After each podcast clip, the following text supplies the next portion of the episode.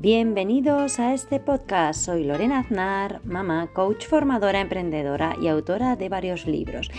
En cada capítulo te acompañaré para proporcionarte herramientas que te ayudarán a conciliar, comunicarte mejor y aumentar la motivación personal. Así que empezamos. Buenos días, bienvenidos a este nuevo año, nuevo podcast, nueva temporada y vamos a hablar de estar y no hacer nada. Cuando no estamos haciendo algo productivo nos sentimos muchas veces culpables. El descanso y los espacios de no hacer absolutamente nada también tienen que existir. No sé si lo sabíais, pero hay veces que queremos hacer, hacer, hacer y si no hacemos aparece nuestra querida culpa. Aprendemos a no estar produciendo a través de la experiencia de estar sin hacer nada. No esperes que la culpa o la incomodidad se vayan para permitirte esos momentos. Eh, una cosita os voy a decir, un pequeño spoiler, que no va a ocurrir, no os preocupéis. Así que yo te voy a invitar a que empieces a estar y no hacer nada. ¿Y cómo? Te propongo que hagas lo siguiente. Empieza a buscar un sitio, elige un lugar. Puede ser estimulante para ti, en la playa, en un parque, el río, la montaña, una cafetería, donde tú quieras, o simplemente en tu casa. Puede que estando fuera, este ejercicio te resulte más fácil, porque ya podemos pensar que hay incluso más distracciones a veces eh, cuando estamos eh, fuera, pero puede ser que no.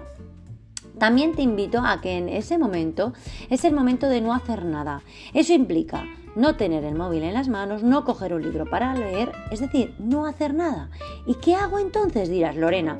Pues observa, mira todo lo que tienes a tu alrededor, como si fuera la primera vez en tu vida que estás ahí. Y estar, estar contigo, ser consciente de ti, respirar de forma calmada, tranquila, y os preguntaréis, Lorena, ¿y yo para qué quiero elegir un lugar que sea estimulante para mí? ¿Para qué quiero mm, no hacer nada? ¿Y para qué quiero observar, mirar todo lo que tengo a mi alrededor como si fuera la primera vez eh, que lo hago o simplemente estar conmigo? ¿Para qué? Pues para trabajar la constante necesidad de estar haciendo algo útil o productivo que nos aporte un resultado o refuerzo inmediato. Pero cuando no hago nada, empezáis a pensar ahora, es que me siento mal, me siento culpable, como si estuviese desperdiciando el tiempo. Pues mirar, yo os digo y os invito a que mm, para eso, para darte cuenta de que solo estar es ya válido, para que te permitas hacerlo y que tu vida, tu vida, no sea una constante carrera, para que seas tú quien dirijas tu tiempo y no la culpa. Y simplemente os voy a dar unas pequeñas advertencias. Durante este ejercicio que os he dado, que son tres pautas muy cortitas, puedes notar bastante incomodidad, culpa, cierta vergüenza. Estos efectos secundarios son absolutamente normales, aparecen porque es una situación nueva para vosotros.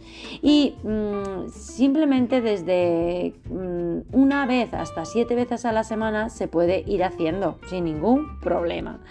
Cuando se acumulan suficientes experiencias de este tipo, el pararte y no hacer nada, los efectos secundarios tienden a disminuir, es decir, te vas a encontrar mucho mejor porque la culpa llegará un momento en que ya no aparecerá. Y recuerda que puedes tolerar la incomodidad durante el tiempo de exposición a la situación nueva y una cosa más, no se han detectado efectos secundarios graves. La práctica de este tipo de ejercicios es totalmente segura y beneficiosa.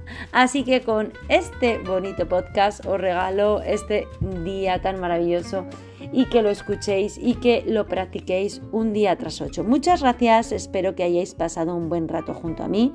Ojalá estéis dispuestos a estar sin hacer nada. Estéis dispuestos a concederos tiempo para vosotros, para escucharos, para quereros. Y ahora os invito, si sabéis de alguien al que le vendría bien el estar y no hacer nada, podéis hacerle llegar este podcast. Y nos escuchamos en el próximo capítulo. Os leo en los comentarios. Muchas gracias.